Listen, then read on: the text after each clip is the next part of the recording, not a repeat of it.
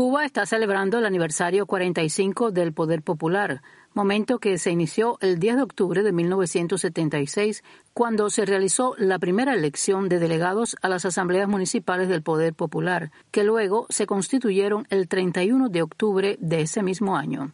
Otros hitos importantes de esta conmemoración lo constituyen la fecha del 7 de noviembre de ese mismo año, cuando se constituyeron las asambleas provinciales, y el 2 de diciembre, cuando quedó constituida la Asamblea Nacional del Poder Popular. A propósito de esta celebración, el secretario de la Asamblea Nacional, Homero Acosta, nos habla del estado actual de las relaciones internacionales del Parlamento cubano. Las relaciones y los espacios parlamentarios internacionales en los cuales está insertado nuestro Parlamento hoy se han incrementado.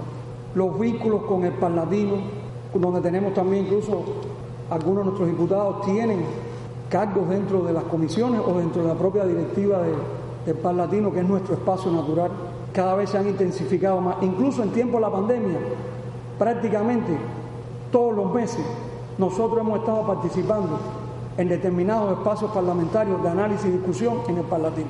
En las relaciones bilaterales de nuestros parlamentos se fortalecen también durante todos estos años. Yo creo que hay que decirlo. Las relaciones con los parlamentos amigos, hermanos de Vietnam, de China, parlamentos de Rusia, en el que hemos tenido aquí varios de sus directivos, de Venezuela, de nuestra área geográfica también se han fortalecido y la labor internacional nuestra se ha incrementado. Acerca de las campañas anticubanas que han tenido eco en el Parlamento Europeo, Homero Acosta afirmó que a pesar de los detractores, Cuba tiene muchos amigos. Tenemos un problema hoy, la hostilidad desde el Parlamento Europeo que se han y hemos denunciado en los espacios internacionales que se ha sumado a la campaña de descrédito contra la revolución siguiendo los dictados del el gobierno de los Estados Unidos contra Cuba.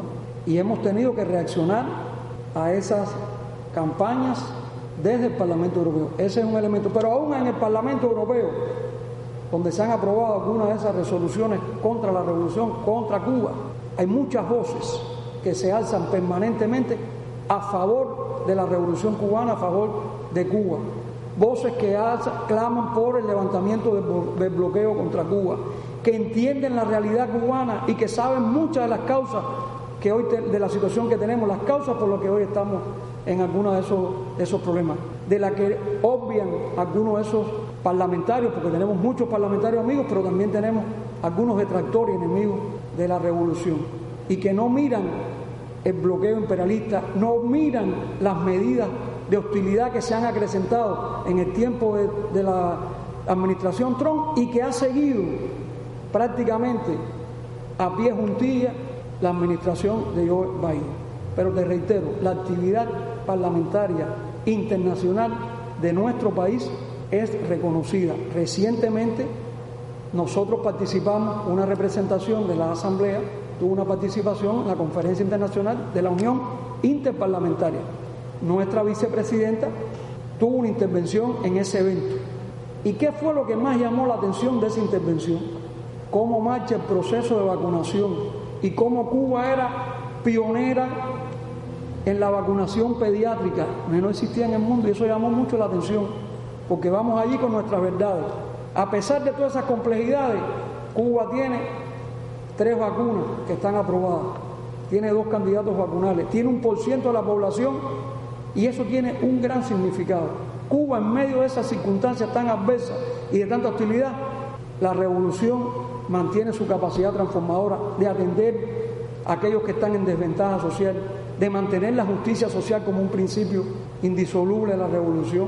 Y eso también causa admiración en los parlamentarios del punto. Celebra Cuba el aniversario 45 del Poder Popular con una actividad parlamentaria reconocida en el plano internacional. A lo interno, el Poder Popular se prepara para nuevos retos. Entre estos, y siempre que la situación epidemiológica lo permita, se reiniciará a partir de este mes de noviembre y hasta diciembre el proceso de rendición de cuentas del delegado ante sus electores.